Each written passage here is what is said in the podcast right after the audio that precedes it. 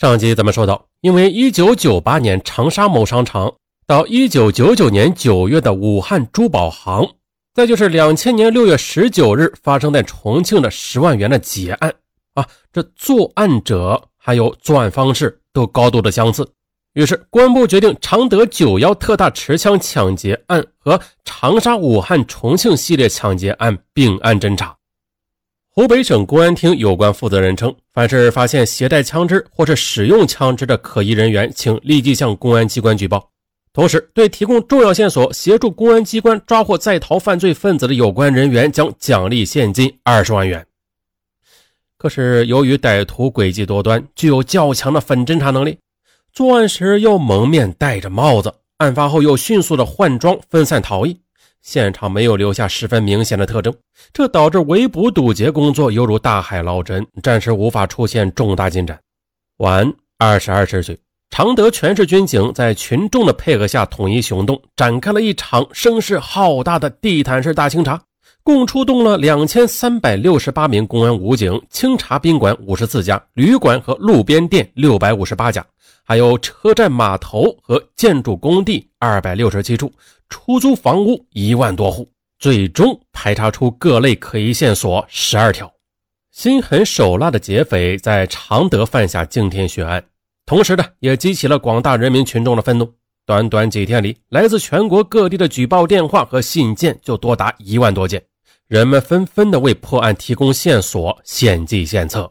很快的，九月五日，案件取得重大进展。根据线索，湖南警方迅速出动抓捕劫匪。至九日，除两名劫匪外，其余全数归案。那警方是如何侦破此案的呢？我们要从被杀的银行行长夫妇来说起。大家还记得农业银行的行长吧？他被张军诱骗出来，套问银行内部的情况，结果一无所获，一怒之下便把银行行长夫妇给杀害了。在常德九幺劫案发生之前的半个月，也就是八月十五日，常德市安乡县农业银行行长胡梦莲及其妻离奇失踪。八月十五日晚，胡梦莲一家子还共进晚餐呢，邻居并没有察觉到什么异常啊。晚上八时三十分，安乡县农业银行大金港营业所工作人员向胡梦莲汇报工作时，嗯，打通了他的手机，却是无人接听。可第二次拨打时，手机竟然关机了。第二天上午，邻居发现胡家大门敞开着，家中却不见人影，便主动的帮助把门关上。九时许，安乡县一名副县长找到胡梦莲研究工作时，也一直未见胡梦莲的踪影。银行行长离奇失踪，立即引起人们的警觉。有关部门通过对安乡农业银行的财务盘点，发现公款无损。于是就排除了胡梦莲携款外逃的可能。当地公安部门又将胡梦莲夫妇离奇失踪案立案侦查，但是十多天过去了，并没有任何结果。奇怪的是啊，这之间有人两次的用了胡梦莲的手机，一次打往常德，一次打往益阳，此后便没有音讯了。因为当时不知道银行行长已经被杀，警方未深究。八月三十一日凌晨。常德市鼎城区石公桥镇的一村民骑着三轮车在外出采购猪肉时，哎，在荒野里碰到一辆小汽车，他顿感好奇，靠近了想看一下。可就在这时，车上下来三名年轻人，用恶狠狠的眼神瞪着他，嗯，把他瞪得心里直发毛啊。最后啊，就匆匆的离开了。再就是九月一日上午八时许，在高安乡县近百公里的常德市鼎城区石公桥镇杨溪村的村民。他发现一辆出租车停在荒野间，无人过问，便走过去想看个究竟。结果发现车边有一堆新翻起的泥土。啊！村民向公安部门报警的同时，用锄头挖了起来，赫然发现一男一女两具尸体。不久的，公安人员在不远处又挖出两具男尸，经辨认，其中一对男女正是失踪十多天的胡梦莲夫妇，而另两具男尸经过警方调查，其一是出租车司机。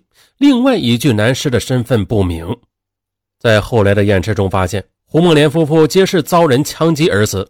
结果当日下午，常德市发生罕见的蒙面歹徒持枪抢劫银行运钞车案。这还不算呢，更耐人寻味的是，胡梦莲是农业银行行长，而被歹徒袭击的也是农业银行。那这一切都是巧合吗？不像。果然，常德警方在九幺大劫案发生以后，将胡梦莲夫妇被杀一案与此案联系起来。他们仔细搜查了挖出尸体之外的沿线河堤，最终，侦查员在河堤案发地茂密的草丛中找到一枚弹壳，经过检验，证实为九幺劫案的第六号枪支发射的。运钞车劫案发生和银行失手被发现，警方再次监听到被抢手机，又与益阳常德方面联系。警方得出结论，劫匪仍然在益阳常德一带活动，并且有可能多数是常德附近的人。于是呢，更加加强了对常德益阳的布控。由于电信部门按照警方要求，继续的将被抢手机开通，所以劫匪再次与常德益阳联系时，警方便从此信号中发现了重要线索。即常德人李金生开的胖子酒家极其可疑，经常在此吃饭聚会的有关人员有重大的作案嫌疑。于是，警方展开了全面侦查，并且基本的确定了主要嫌疑对象。而事实上啊，在此之前早就有群众举报了，说胖子酒家经常有黑社会性质的人聚餐，说不定与杀人抢劫案有关。经过警方多方调查，最后终于确认，九幺劫案发生前，劫匪曾在此聚会。为了将劫匪一网打尽，前线指挥中心指挥常德、益阳两市对盯上的犯罪嫌疑人秘密监控，统一时间实施抓捕。劫案发生后，劫匪潜伏两天，于九月三日终于露出行踪。九月三日，警方设在常德指挥部接待了一名举报女性，她是常德城区大酒店的服务员。他说，血案发生前有四人曾住在该酒店，并且在酒店打了很多电话。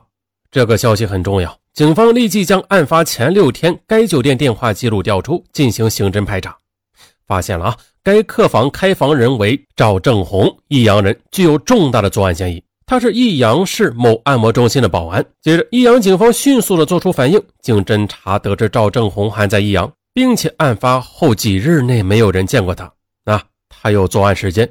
于是，益阳警方全力以赴在益阳侦查赵正红，并且基本摸清了赵正红的情况。接下来，为了查实赵正红的落脚点，警方神不知鬼不觉地密捕了一名与赵正红交往密切的男子。经过突审，此人终于供出赵正红在益阳的驻地。最后的，为了引蛇出洞，警方密控赵正红，力图将匪徒一网打尽，并没有马上拘捕他。九月四日，益阳市某娱乐城。夜幕降临，照常亮起了霓虹灯，门面是一片灯火辉煌啊，但是却不能掩盖其生意的冷清的现实。为啥这样冷清啊？由于前段时间全国严打娱乐场所的卖淫嫖娼活动，这导致往日花枝招展的坐台小姐都闻风而逃，那吃喝玩乐的大款更是害怕，根本就不敢露面。而此时，偌大的娱乐城内，几名员工懒洋洋地做着例行工作，老板娘则坐在吧台里唉声叹气。供客人唱卡拉 OK 的电视屏幕闪着蓝悠悠的光，偶尔有歌声响起，那也是服务员为了打发无聊的时光，嗯，唱几句歌而已。到了晚上十点左右，两个男人走进娱乐城，他俩在沙发上落座，开口就叫来两个小姐。老板娘很殷勤，指望着这两个人消费些酒水呢，可男人却说：“老子从来不唱素歌啊，你快找小姐来。”老板娘只好陪笑解释：“由于严打，娱乐城内的确没有小姐。”男子就叫他打电话找几个来。嗯，老板娘依旧回答说：“啊，不行啊啊，因为他们不敢来。”两男人火了，破口大骂，说：“老板娘看不起人是不是？不仅扫他的兴，还很没有面子，坚决要老板娘找坐台小姐。”老板娘压住火气，依旧含笑的解释。男人却说：“不行，没有小姐也行。你不是女人吗？那你来陪我们玩。”呵，老板娘终于沉不住气了，无名火起，也破口大骂。连日来的清冷生意积蓄的怒火，刚好发泄在这两个男人身上。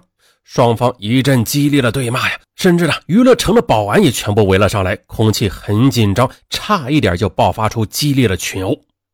这时，其中一个男人清醒一些，他拉住另一个男人说：“等过完这一阵子再说吧。”男人这才愤愤地离去，并且在娱乐城门口丢下一句要老板娘人头的狠话后，钻进出租车，消失在夜幕中。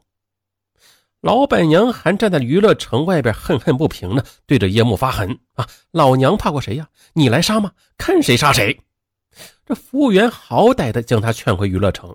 这时有个保安提醒老板娘啊，这段时间常德劫案闹得这么凶，我们还是谨慎点好，那说不定惹到的人就是凶手啊，他们可是杀人不眨眼的魔王啊！老板娘听后也是越想越怕啊，越想越觉得这两个男人很像是劫匪。晚上十一点，老板娘报了案。